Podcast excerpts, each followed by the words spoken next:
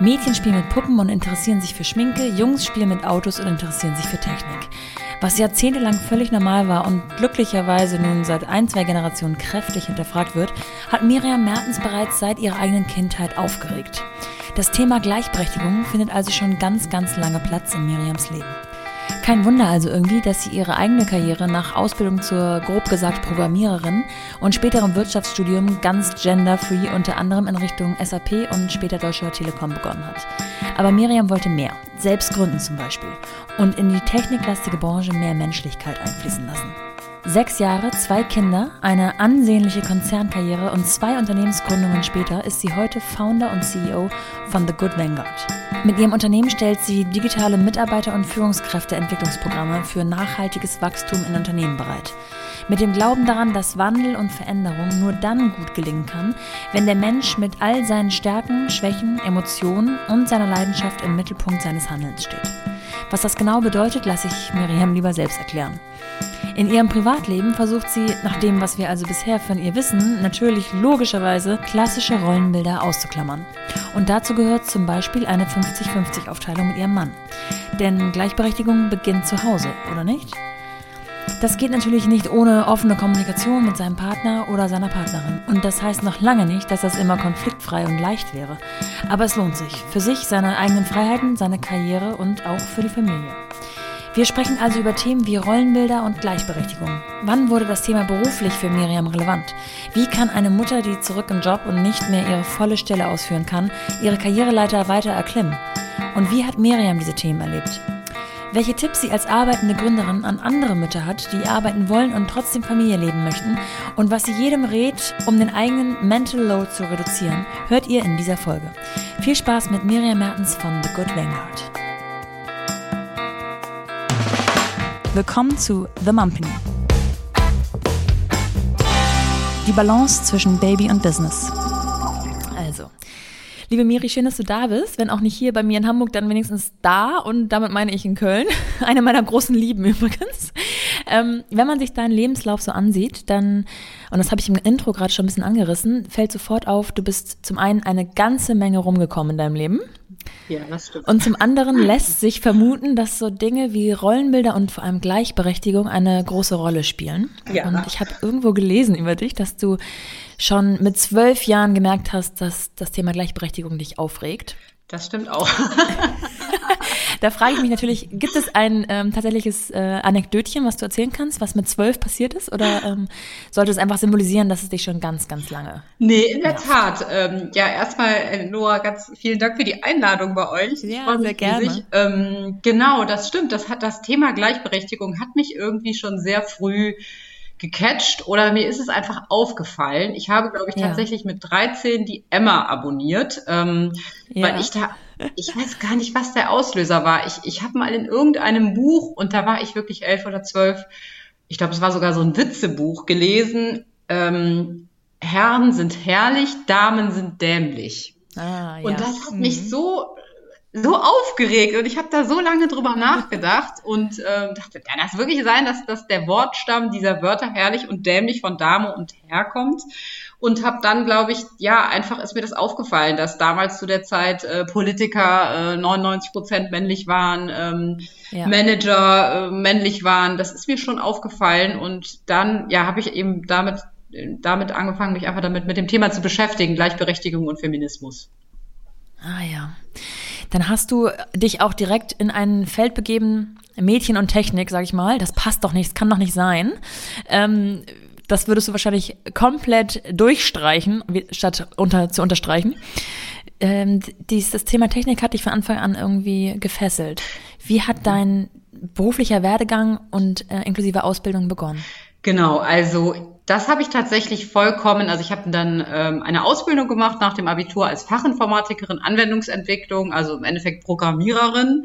Das habe ich vollkommen gender-free gemacht und ja. äh, das ist auch ganz witzig, warum ich das gewählt habe. Das erzähle ich auch immer gerne. Ähm, ich habe, ich war, habe eigentlich immer eine Stärke für Sprachen und Deutsch gehabt äh, in der Schule und ähm, mich hat aber neue Dinge die so im Entstehen sind, einfach immer fasziniert. Also Dinge kreieren irgendwie im weitesten Sinne. Ähm, Und ich habe damals, also 1998 habe ich Abitur gemacht, ähm, ja. war so Computer, Internet kam da gerade auf. 1996, glaube ich, war ich zum ersten Mal irgendwie im Internet und mit E-Mail unterwegs. Und das hat mich einfach von der Anwendungsseite sehr, sehr fasziniert. Ich habe ähm, die Schülerzeitung bei uns geleitet und habe dann auch angefangen, äh, ein Softwareprogramm dafür einzuführen.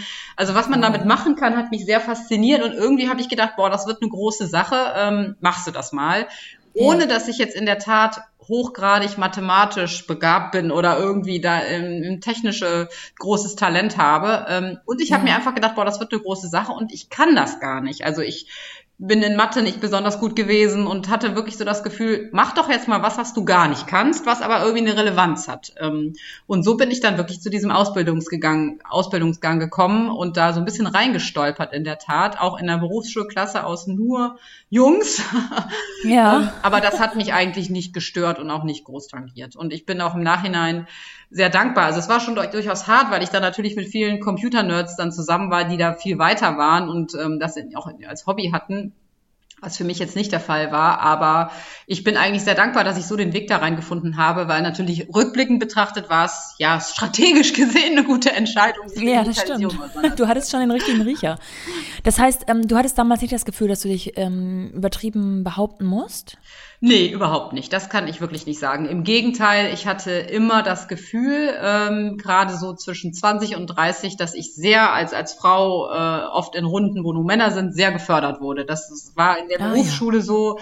Das war bei mir, bei meinem Arbeitgeber so, ähm, später auch bei Arbeitgebern im Studium. Das kann ich überhaupt nicht behaupten, dass ich da irgendwie mich mehr durchsetzen musste, ähm, sondern eher, wie gesagt, tendenziell stark gefördert wurde.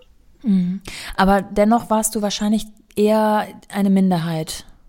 Ja. als Frau sozusagen. Genau, das schon. Und das hat natürlich mit sich gebracht, dass man irgendwie immer auffällt. Also ich war dann eine Zeit lang als SAP-Beraterin tätig, ABAP-Entwicklerin ähm, in SAP-Projekten bei großen Kunden.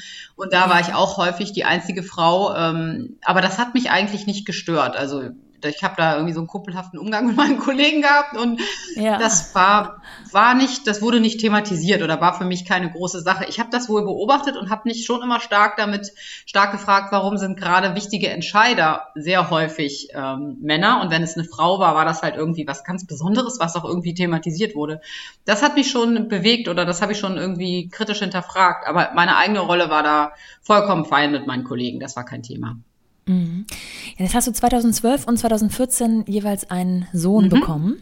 Genau. Ähm, rund um dieses Thema Schwangerschaft und Geburt und ähm, der Elternzeit, dem Mutterschutz. Hast du es da immer noch genauso empfunden? Bist du da ähm, mit offenen Armen wieder zurückempfangen worden? Hast du dich selber ähm, ja, genauso wieder einfinden können, wie du aus der Position herausgegangen bist? Nee, das ist nämlich genau für mich so ein bisschen der Knackpunkt an der ganzen Gleichberechtigung. Ähm, also ich selber habe es, wie ich gerade schon gesagt habe, immer, bevor ich Kinder hatte, in meinem ganzen Karriereweg, also ich bin auch dann später, bin ich ein bisschen von der ähm, Informatik, Programmierung abgewichen, habe dann noch Wirtschaft studiert, äh, war dann als Unternehmensberaterin tätig, habe da meinen Weg so gemacht.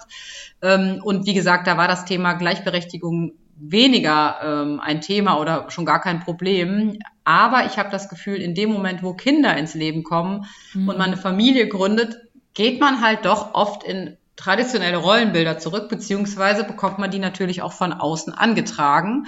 Und ähm, dann wurde das Thema Gleichberechtigung, vor allem Vorwärtskommen im Job, schon ein Thema, weil man sich natürlich Fragen stellt, wie, wie gehe ich jetzt hier meinen Karriereweg weiter mit vielleicht einer 30 oder 20 Stunden Woche. Ähm, mir ist dann auch sehr schnell klar geworden, ich habe eigentlich keine Lust, über einen langen Zeitraum hinweg mit Kleinkindern äh, 40, 50, 60 Stunden die Woche zu arbeiten. Das ist auch gar nicht möglich.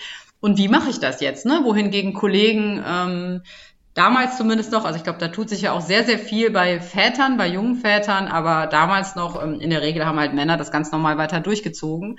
Ich hatte mhm. jetzt überhaupt keine Probleme im Zurückkommen in meinem Job. Also da bin ich auch immer sehr gefördert worden, auch mit flexiblen Modellen. Aber mir ist dann schon auch ähm, schnell klar geworden, die muss man halt eben auch hart einfordern. Und natürlich gibt es auch Sprüche vom einen oder anderen, ja, wie machst du das überhaupt mit kleinen Kindern? Was sagt dein Mann dazu? Ähm, warum hast du Kinder bekommen? Auch den Spruch habe ich noch gehört, wenn wow. du jetzt so viel ja. arbeitest wieder. Ähm, und ich habe mich auch schon durchaus mit ähm, schlechtem Gewissen getragen. Ähm, mhm. Ich habe meine Kinder mit jeweils neun, 19 Monaten oder elf Monaten ähm, in die Kita gegeben. Und da habe ich schon selber auch mit dem schlechten Gewissen gekämpft und mich selber gefragt, ist das so richtig? Ähm, hat das, ruft das irgendwelche Schäden hervor? Wie gehen die Kinder damit um?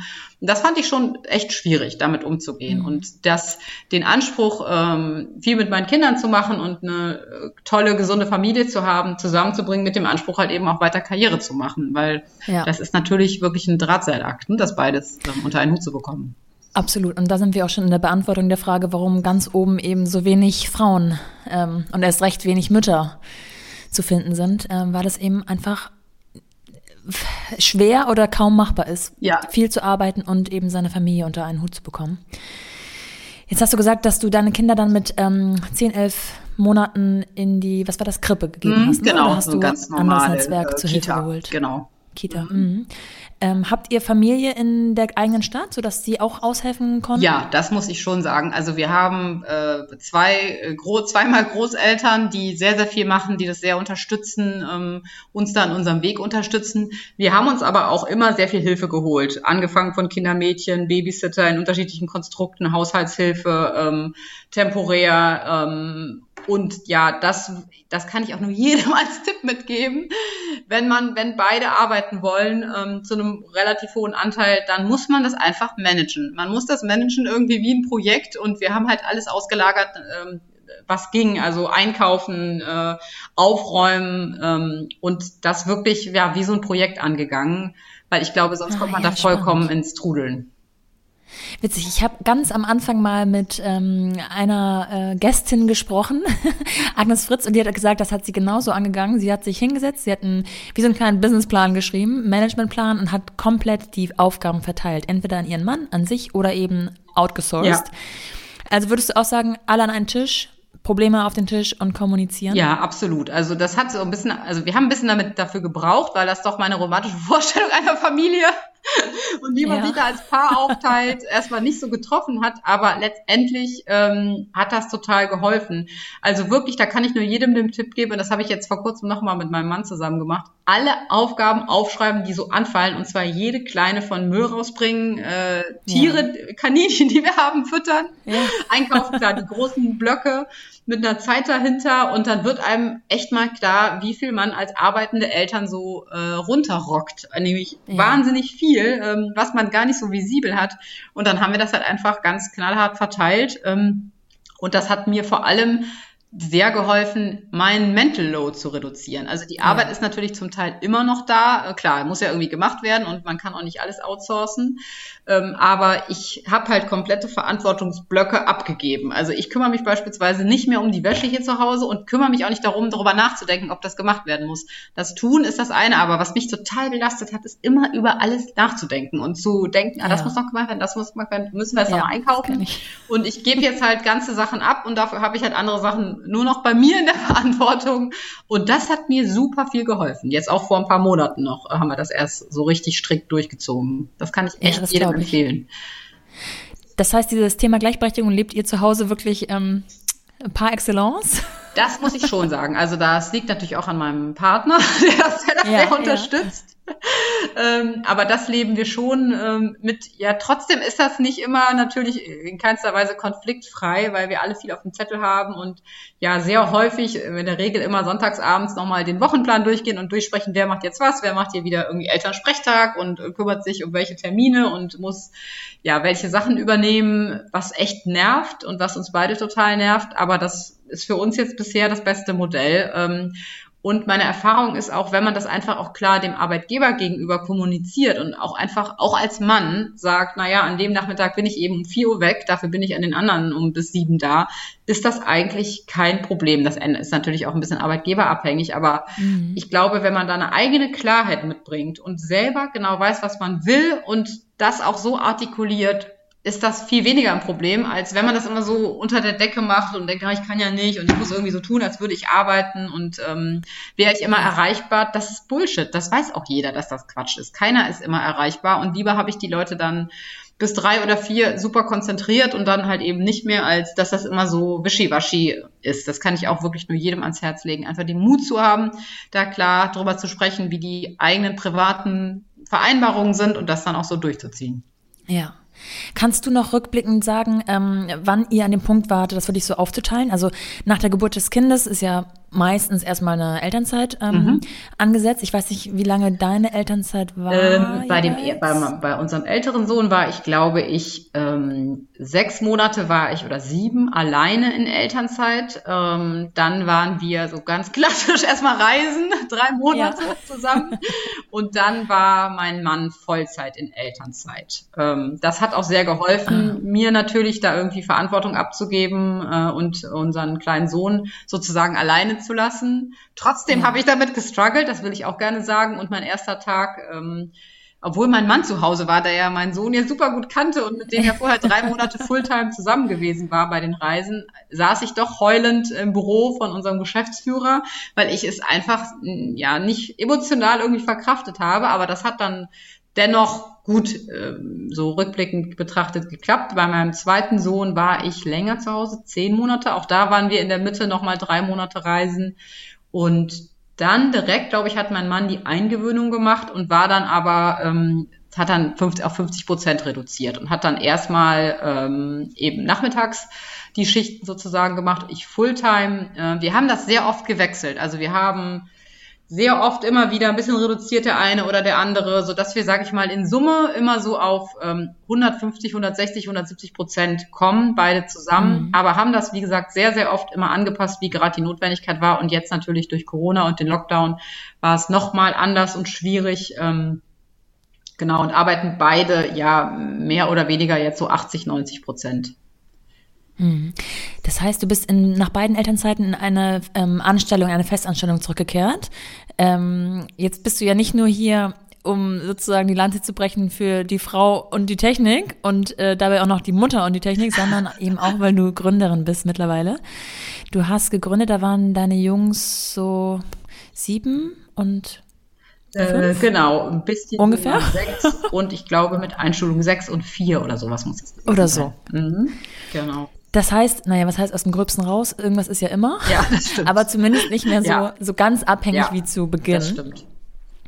Ähm, das ist natürlich auch ein Schritt, der auch finanzielle mh, mm, Sicherheiten vielleicht aufgibt oder Existenzängste oder Existenzfragen hervorruft. Ja. Wie hast du das empfunden? Wart ihr so abgesichert, dass du gesagt hast, ich falle weich? Oder hast du gesagt, all in, ich stürze mich ins kalte Wasser. Ja, also das kann ich nur, ähm, nur echt unterstreichen. Das ist schon ein Schritt, der hatte für mich jetzt gar nichts irgendwie mit, mit der Mutterschaft zu tun. Wobei ich schon, ähm, das stimmt eigentlich auch nicht ganz. Also ich schätze schon sehr, dass ich jetzt eben noch flexibler arbeiten kann und mir wirklich meinen Tag so einteilen kann. Trotzdem ähm, würde ich, also würde ich gerne mit dem Gerücht aufräumen, dass das irgendwie als Mutter der, die Unternehmensgründung das ideale Szenario ist, weil ich glaube, so oder so in den allermeisten Gründungen, die man hat, hat man einfach mega viel Arbeit und muss wirklich ja. viel tun. Das kann passen als Mutter und bei mir passt das auch, das muss aber nicht. Also ich glaube, per se ist die Mutter nicht die bessere Gründerin, aber auch nicht die schlechtere. Das hat, glaube ich, erstmal nichts miteinander zu tun. Aber du hast ja nochmal gefragt nach der finanziellen Sicherheit. Natürlich, in der Tat. Also wir haben beide ähm, fast immer Vollzeit gearbeitet während der Kinder und ähm, das hat uns eben auch ermöglicht, dass wir da viel Hilfe holen konnten ähm, und viel Unterstützung externe holen konnten. Das ist halt erstmal in der Tat mit der Gründung weggefallen, weil wir uns das einfach nicht mehr leisten konnten. Ähm, ja. Natürlich hilft das sehr, dass ich mein Mann eine Festanstellung hat. Dann, ich glaube, wenn wir beide Unternehmer wären, wäre das nochmal, muss man nochmal mehr Risiko, ähm, Risikoaffinität mitbringen. Aber ja. trotzdem ist das natürlich schon erstmal rein finanziell gesehen schmerzhaft und ähm, hat, ja eben hat dazu geführt, dass wir äh, Kindermädchen und so weiter bis auf das Allernötigste gestrichen haben. Ja. ja. Ja, das ist gut, dass du es nochmal sagst, weil so eine Gründung eben auch damit einhergeht, dass man klar Flexibilität vielleicht gewinnt, aber eben auch ähm, an manchen Stellen einfach ein paar Abstriche machen muss. Und wenn ihr vorher so gut aufgestellt wart mit eben externer Hilfe, kann es sein, dass dieses ganze Konstrukt vielleicht nicht unbedingt wackelt, aber neu ja, aufgestellt absolut. werden muss. Nee, total. Und das ja. ist eben etwas, was auch kommuniziert werden muss. Ne? Dass Gründung nicht immer nur, ja, ich teile mir den Tag äh, von morgens absolut. bis abends frei mhm. ein und bis dann da ein, ähm, ein ja, finanzieller Erfolg auch mal auf dem Blatt steht, das kann halt auch ein bisschen dauern. Ja. Das äh, darf man nicht vergessen. Und wirklich schwierige Sachen, komplexe Sachen kann man, ich weiß nicht, wie du das siehst, aber ich kann die nicht machen, wenn meine Kinder dabei sind. Also ich kann ja. mal irgendwie Mails wegsortieren oder ähm, ja, einfache Dinge sozusagen machen, aber ich kann nicht wirklich gut arbeiten, wenn ich in dem Moment äh, Verantwortung für die Kinder habe. Wir haben das auch stark, ich mit meinem Mann im, im Lockdown gemerkt, als die Schulen zu hatten, ne? Wo, ja.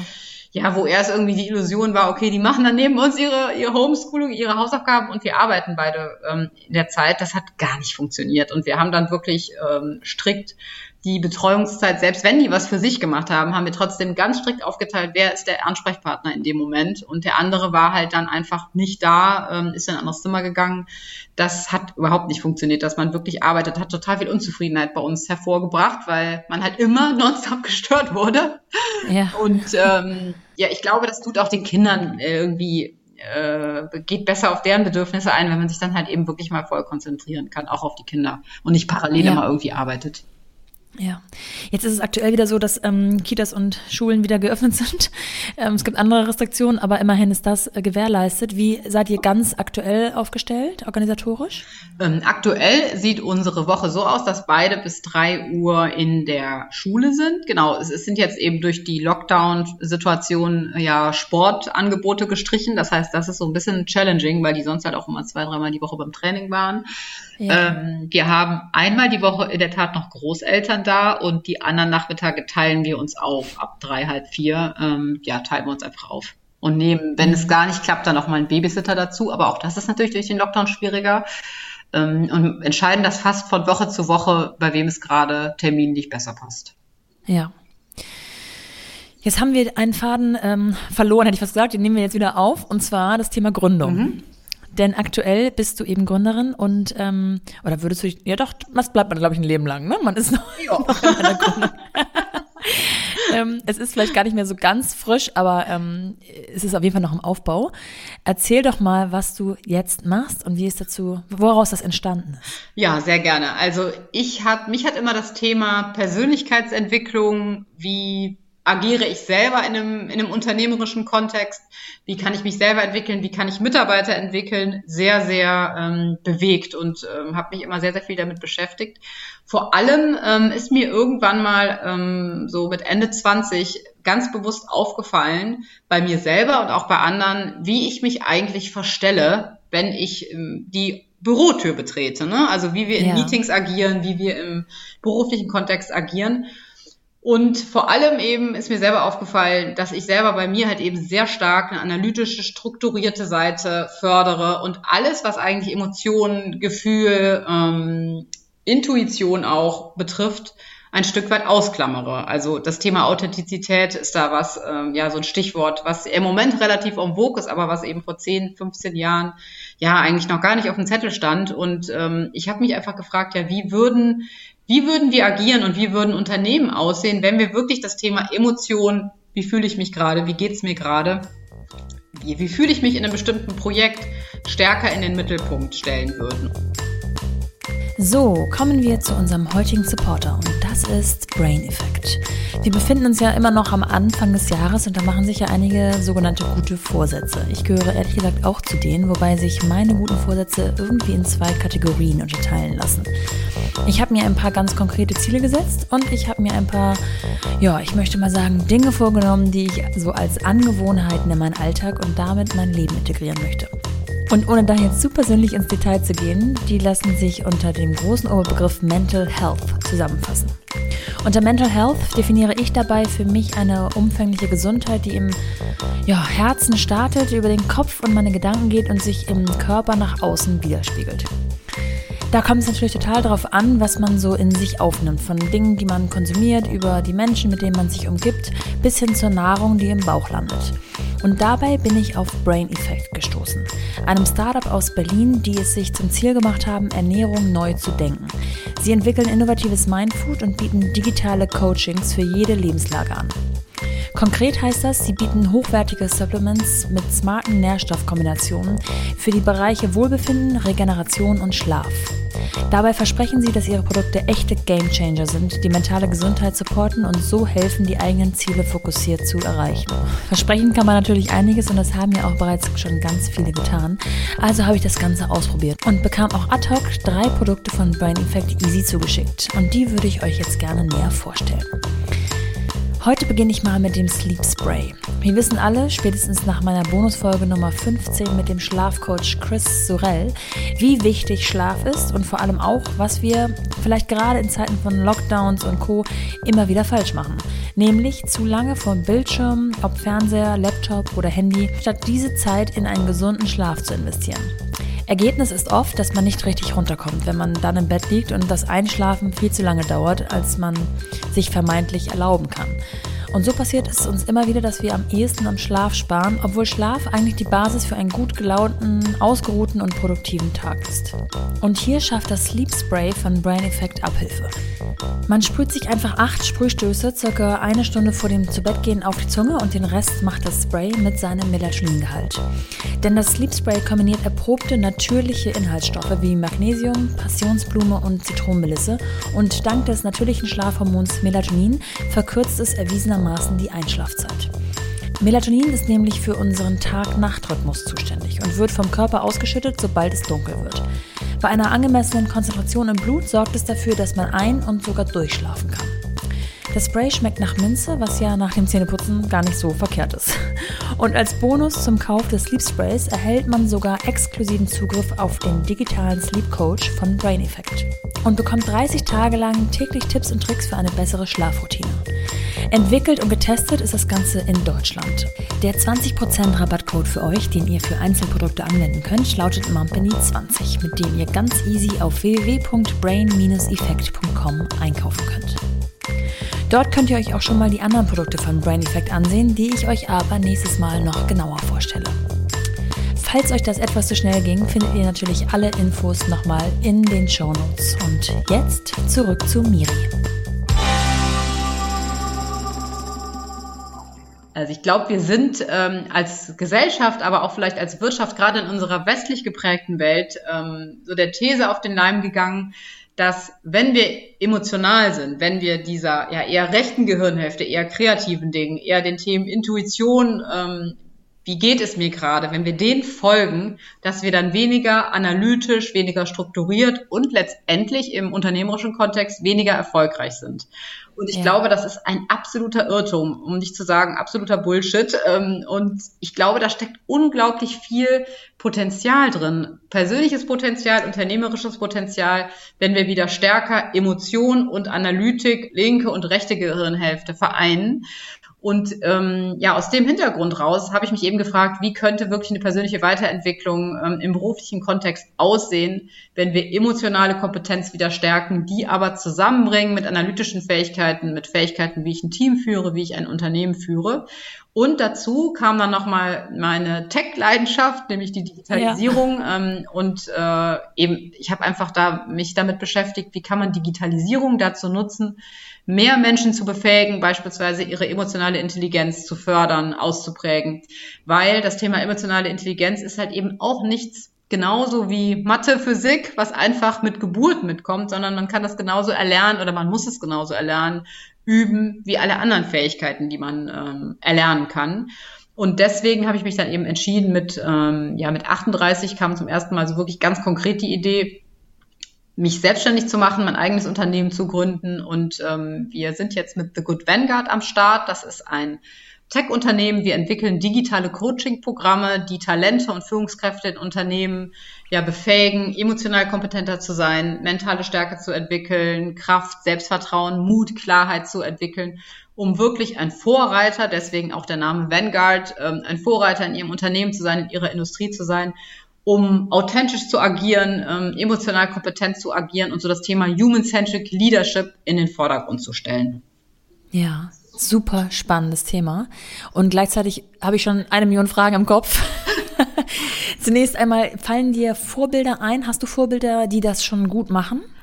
Sei es jetzt ähm, tatsächlich Länder oder Regionen oder äh, tatsächliche Personen? Also ein, ein ein Leader, den ich nach wie vor unglaublich beeindruckend finde, ist äh, in der Tat Barack Obama, ähm, ja. der so in so einer Position zumindest von außen betrachtet, so authentisch rüberkommt, äh, mit Michelle an der Seite, die da auch, glaube ich, eine herausragende Leaderin ist. Und ich bin immer wieder beeindruckt ähm, gewesen, als er noch mehr in der Öffentlichkeit war, ja, wie er alltägliche Dinge wie Ärger mit seinen Kindern oder Ärger mit seiner Frau einfach so berichtet hat und da den Mut hatte, diese Authentizität ähm, zu leben. Also den finde ich wirklich unglaublich beeindruckend. Ähm, mir hat jetzt gestern ähm, ein Coach von uns die Geschichte erzählt, was mich auch wirklich beeindruckt hat, dass Sheryl Sandberg, ähm, die COO von Facebook, Facebook, in einem Interview einfach angefangen hat zu weinen. Und ähm, ja. ja, das geweint hat und dann einfach von irgendwas berichtet hat, dann ihren Emotionen da freien Lauf gegeben hat und dann einfach weitererzählt hat. Sowas finde ich auch ähm, ja sehr, sehr beeindruckend. Ich glaube, da sind wir in Deutschland auch von unserer Mentalität her vielleicht noch echt weit weg, aber das sind so Beispiele, wo ich sage, wow, da entsteht ganz, ganz viel Klarheit und Stärke, wenn man sich wirklich traut, in dem Moment, in so einem prominenten Moment der zu sein, der man wirklich ist, ohne dabei, und das finde ich an den beiden Beispielen so toll, ohne dabei einen Ticken unprofessionell zu sein oder weniger erfolgreich zu sein. Im Gegenteil. Und ähm, ja, das bestärkt mich einfach total darin, dass das, glaube ich, der Weg ist, den wir auch ähm, als Gesellschaft gehen sollten oder auch in der Wirtschaft gehen sollten. Mehr wir selbst zu sein, weniger die Maske aufsetzen, weniger immer so tun, als wäre alles perfekt und, und covern, sondern einfach mehr eben wir selbst sein und da auch einfach Nettigkeit oder ähm, wie im Englischen Kindness ist eigentlich ein besserer Begriff, uns selber gegenseitig auch als Menschen zu sehen, ne? auch im beruflichen mhm. Kontext. Also wir tun immer so in Verhandlungen oder auch einfach nur in Meetings, als wären das alles so Roboter, die um uns drum sitzen und verhandeln da irgendwie oder diskutieren Dinge aus.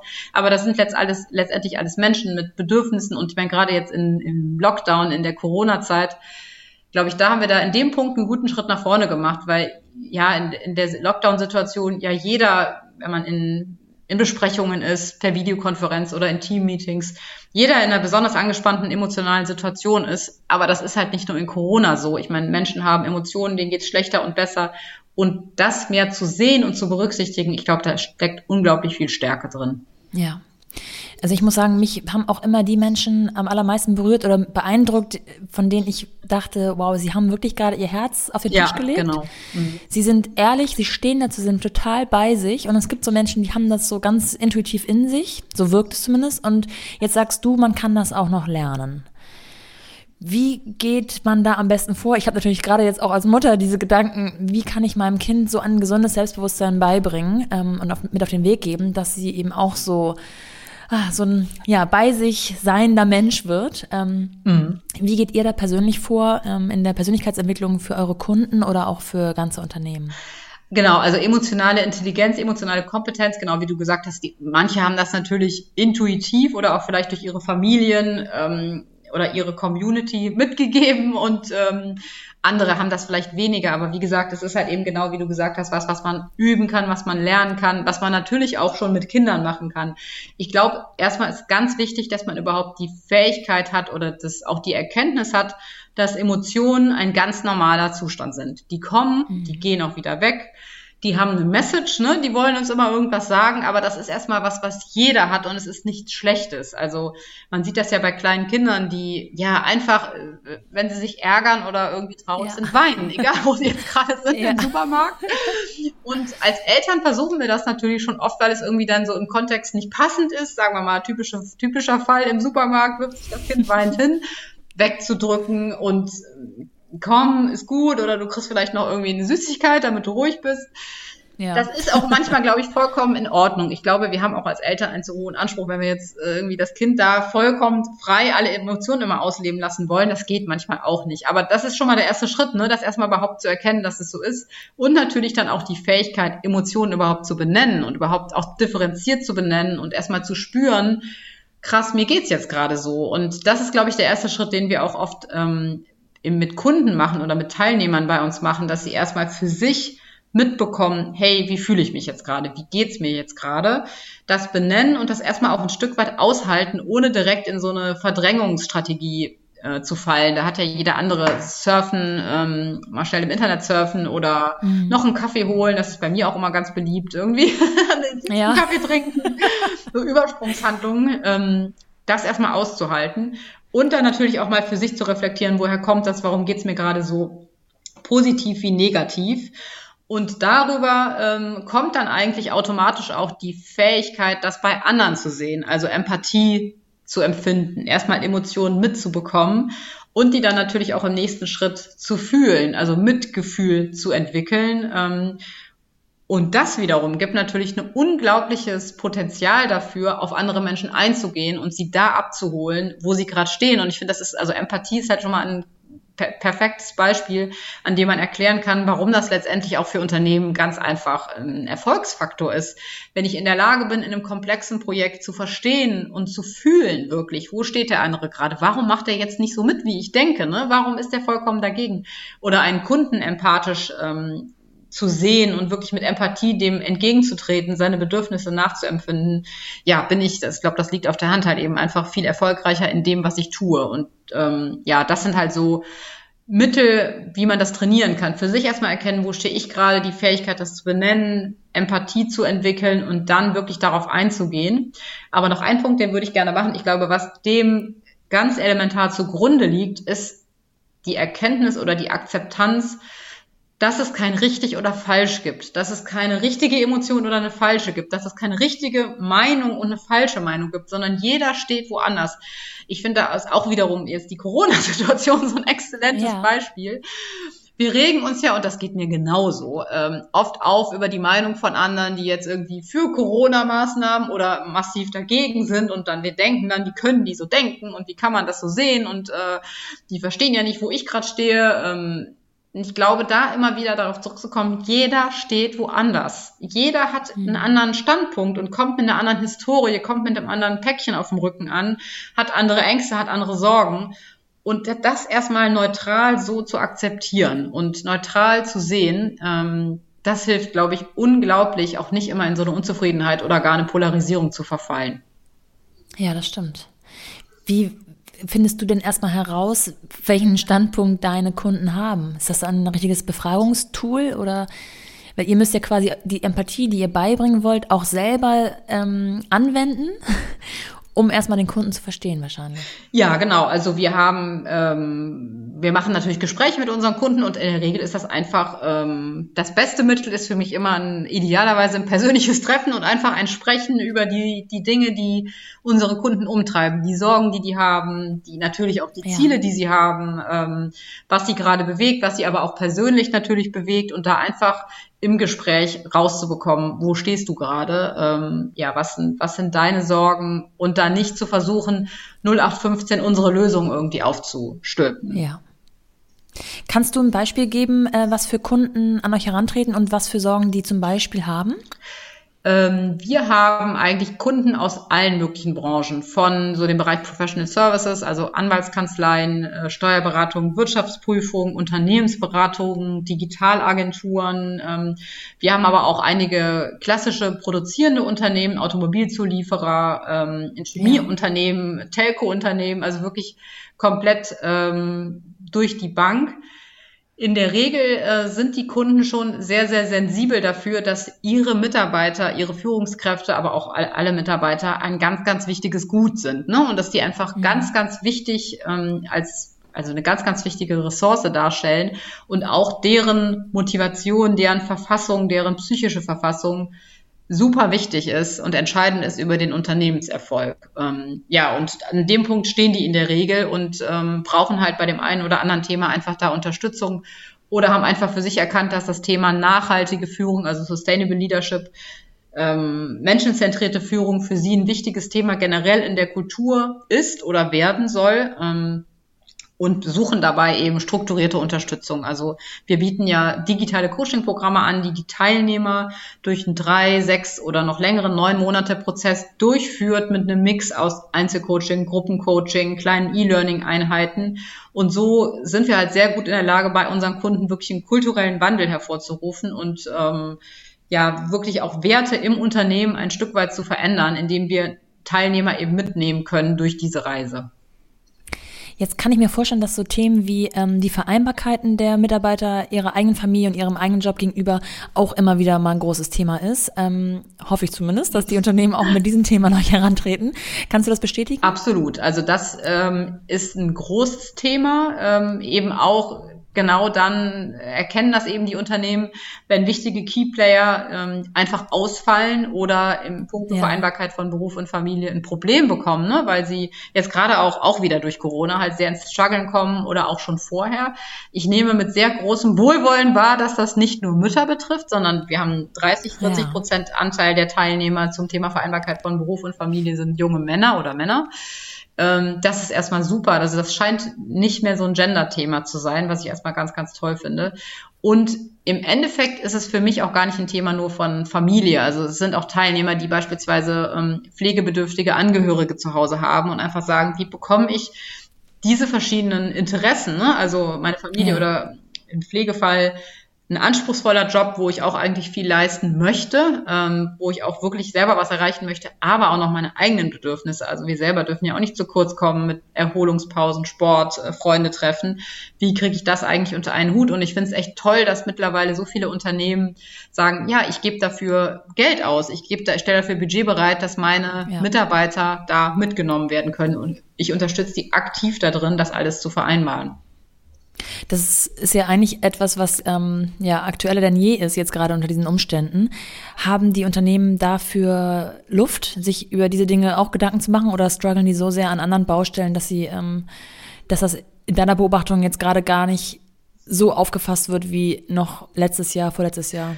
Nee, ich glaube, klar, es gibt natürlich Unternehmen, die richtig strugglen, ne, und die einfach sagen, ich kann jetzt gerade gar nichts mehr an Sondersachen irgendwie aufwenden. Mhm. Aber ich glaube im Gegenteil, dass viele Unternehmen gerade jetzt merken, ich brauche eben auch in, innerhalb meiner Mitarbeiterschaft eine große Motivation und auch eine Veränderungsbereitschaft und eine Motivation, jetzt Geschäftsmodelle zu ändern, Produkte zu ändern, ähm, mich schnell umzu, mich schnell als Unternehmen zu verwandeln. Und gerade jetzt brauche ich eigentlich solche Unterstützungsleistungen für meine Mannschaft denn ähm, die Themen Krisenagilität, Krisenflexibilität, äh, wie schnell sind wir als Unternehmen, als Team in der Lage, ich weiß nicht, Produkte umzuswitchen zum Beispiel, ne? von einem, von einem beispielsweise ein Veranstalter von einem Vorortformat in ein digitales Format in der Krise.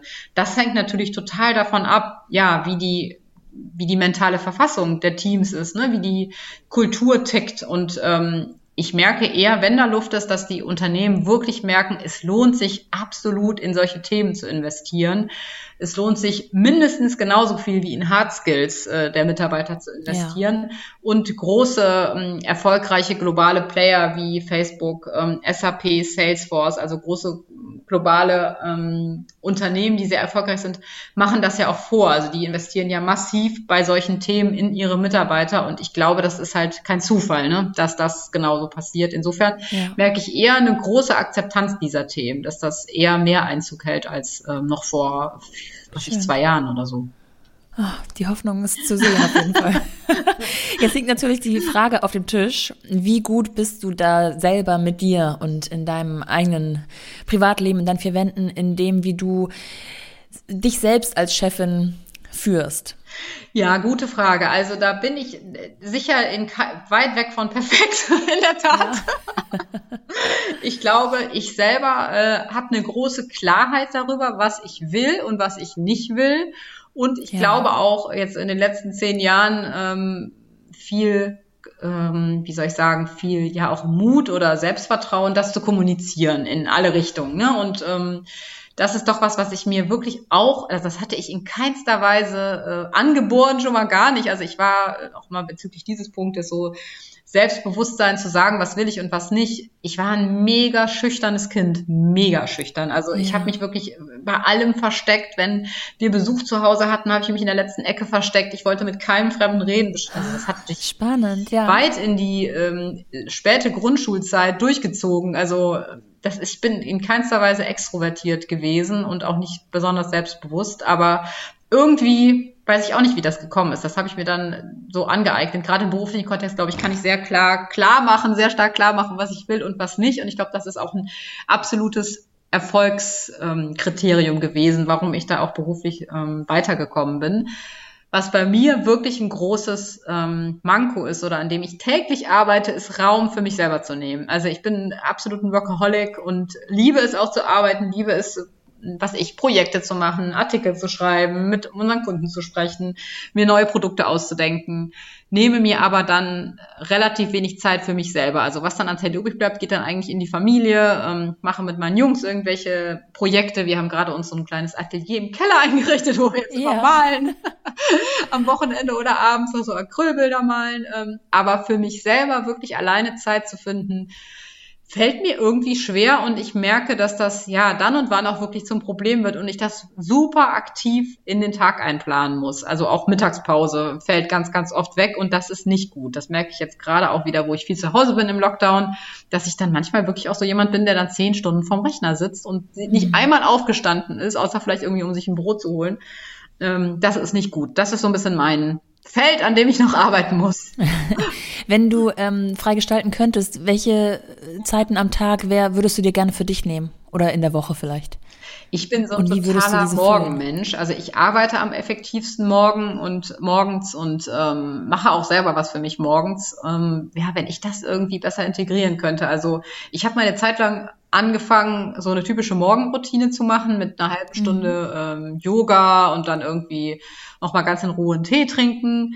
Das ist aber, finde ich, gerade mit Kindern super schwer, weil äh, ja. super oft, also ich hatte dann, glaube ich, immer um sechs oder halb sechs aufgestanden, aber wie oft kommt dann halt äh, fünf Minuten später irgendwie einer meiner Söhne da hinterher und gut, dann hast du jetzt gar nichts gewonnen. Dann ist das Kind früh wach und man selber ist wach.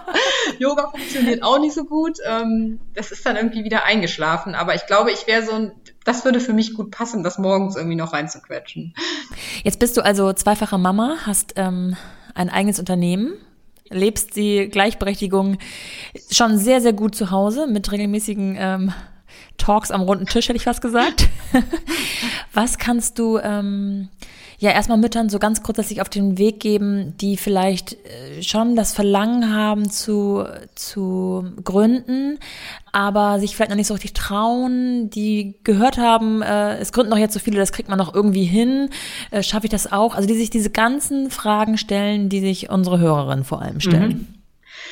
Ja, also ich glaube, das Wichtigste ist wirklich, dass ihr euch klar werdet, unabhängig von den Kindern, was ihr eigentlich wollt. Also ich wollte auch eben, ähm, als ich gesagt habe, naja, die Grü Mütter sind dann nicht unbedingt die besseren Gründer, in keinster Weise jemanden davon abbringen, überhaupt nicht. Ich glaube nur, die Frage, ob man ein guter und dann letztendlich zufriedener, glücklicher Gründer, Gründerin ist, hat mit ganz anderen Faktoren zu tun als der Familie. Ne? Und ähm, zum Beispiel, ich glaube, als Gründer muss man gewisse Risikoaffinität mitbringen, ähm, eine gewisse Ruhe. Man darf sich nicht so leicht stressen lassen, wenn mal Dinge nicht funktionieren, weil das passiert andauernd.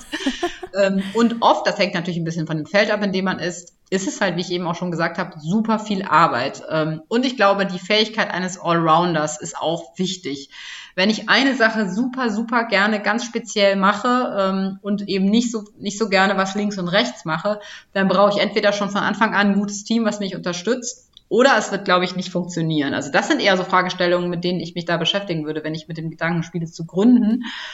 Und ich würde, glaube ich, immer noch mal immer einen Schritt zurückgehen und mich erstmal selber fragen, was ist eigentlich meine eigene Lebensvision? Was sind die Motive, die ich habe? Was ist das, was ich erreichen möchte? Und ich finde da das Bild ähm, der Spuren hinterlassen so schön. Also sich mal zu überlegen, ja.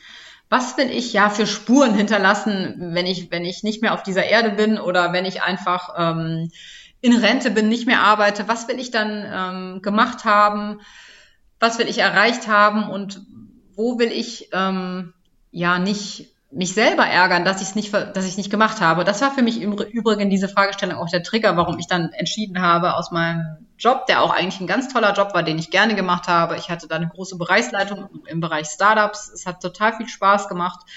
Aber der Trigger für mich da rauszugehen war wirklich die Frage, wenn ich mit 60 ähm, oder 65, 70 auf, auf meine berufliche Laufbahn zurückblicke, worüber könnte ich mich möglicherweise ärgern? Und war mir total ja. sonnenklar, dass äh, ich mich ärgern würde, wenn ich noch nicht mal versucht hätte, diese klassische Corporate-Karrierelaufbahn zu verlassen. Ähm, ob das jetzt erfolgreich ist oder nicht. Und da habe ich gedacht, nee, komm, du würdest dich definitiv ärgern. Und wenn das Ding jetzt gegen die Wand fährt, dann ähm, hast du es wenigstens versucht. Ähm, genau, das das wäre das Erste, also sich wirklich klar werden, was ist das, was ich will, was sind die eigenen Motivatoren in meinem Leben, was sind meine Werte, was sind Dinge, die ich einfach mal versucht haben will. Das ist, glaube ich, das Allerwichtigste.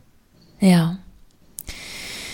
Jetzt ist es ja auch so, dass die Mütter oder Frauen allgemein oder Menschen im ganz großen Sinne sich oft viel zu viel Druck selbst machen oder und den Druck von außen spüren. Ist es deiner Erfahrung nach für dich selbst bezogen eher so, dass du den Druck von außen spürst oder dir selber Druck machst? Ähm, ich glaube, eigentlich ist es dass ich mir selber Druck mache. Also so, ich habe schon auch diesen Perfektionisten in mir und gerade bezüglich der Familie und der Kinder war das, als die sehr klein waren, halt auch mega groß. Ne?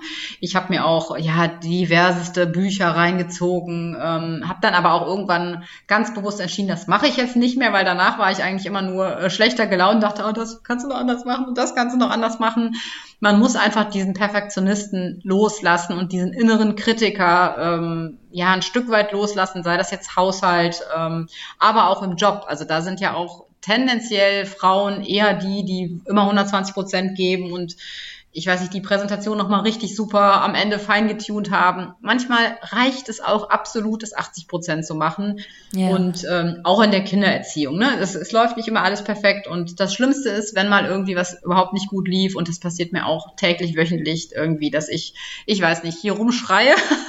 wo ich nachher denke, boah, das war jetzt eigentlich auch nicht nötig. Eigentlich war das jetzt irgendwie nur dein eigentlicher beruflicher Stress, der dich dazu verleitet hat oder dahin gebracht hat dann auch mal gut sein zu lassen und zu sagen, dann sage ich auch meinen, meinen Kindern immer, ey, sorry, ich hatte gerade echt irgendwie super Stress und das habe ich jetzt an euch ausgelassen.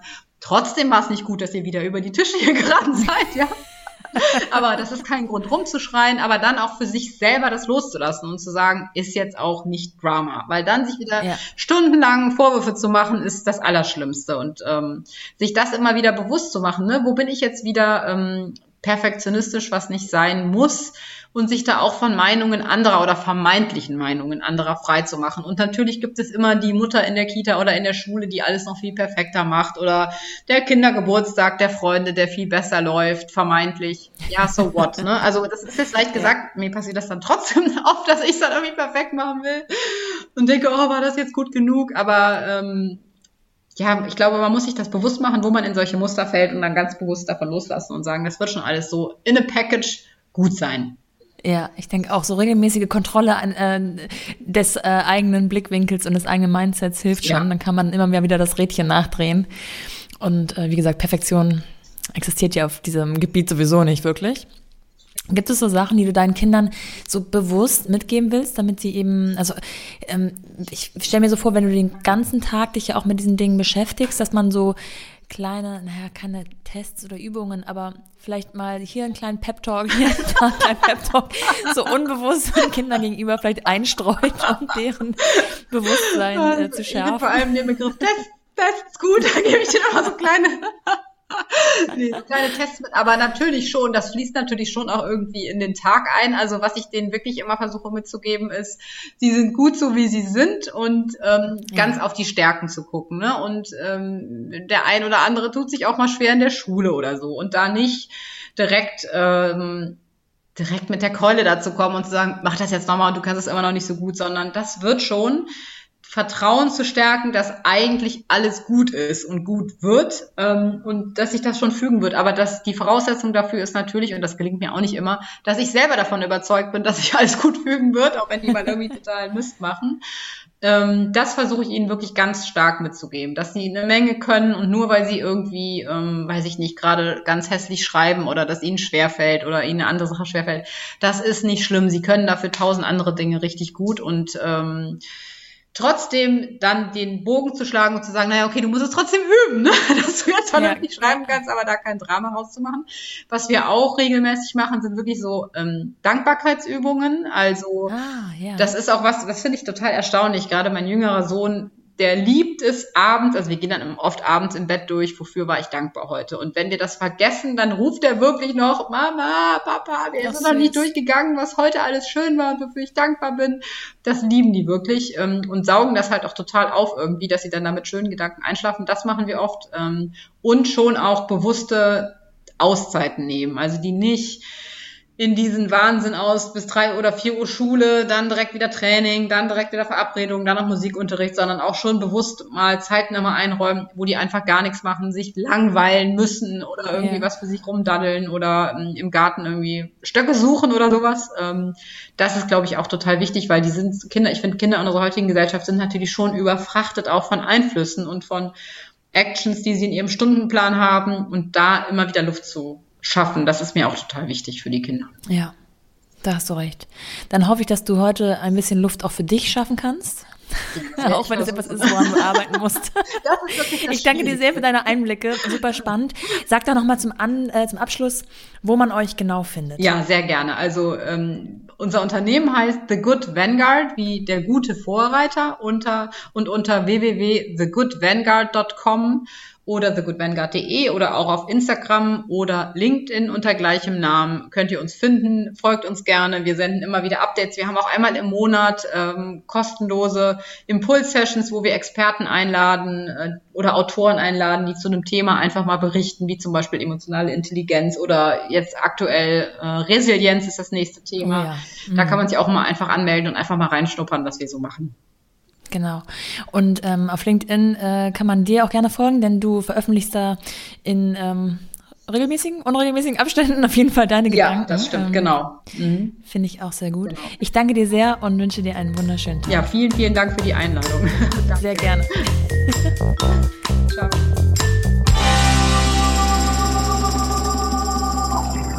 Ja, da bleibt mir nur zu sagen, ein weiteres Mal vielen, vielen Dank fürs Zuhören. Wie immer der Aufruf an dieser Stelle, abonniert den Podcast doch, wenn er euch gefällt, hat den Vorteil, dass ihr keine Folge verpasst.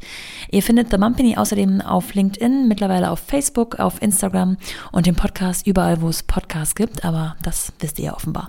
Ihr könnt die Folge übrigens auch teilen und weiterleiten an Freunde, von denen ihr denkt, dass sie ihnen gefallen könnte. Bewertet auch gern oder lasst einen Kommentar da. Ich freue mich wirklich über jede Reaktion von euch als kleines Feedback auf das das, was ich hier so mache. Und wenn ihr mehr zu dieser Folge, zu Miri oder zu Brain Effect wissen möchtet, dann schaut einfach an den Show Notes nach. Bis dahin, eure Nora.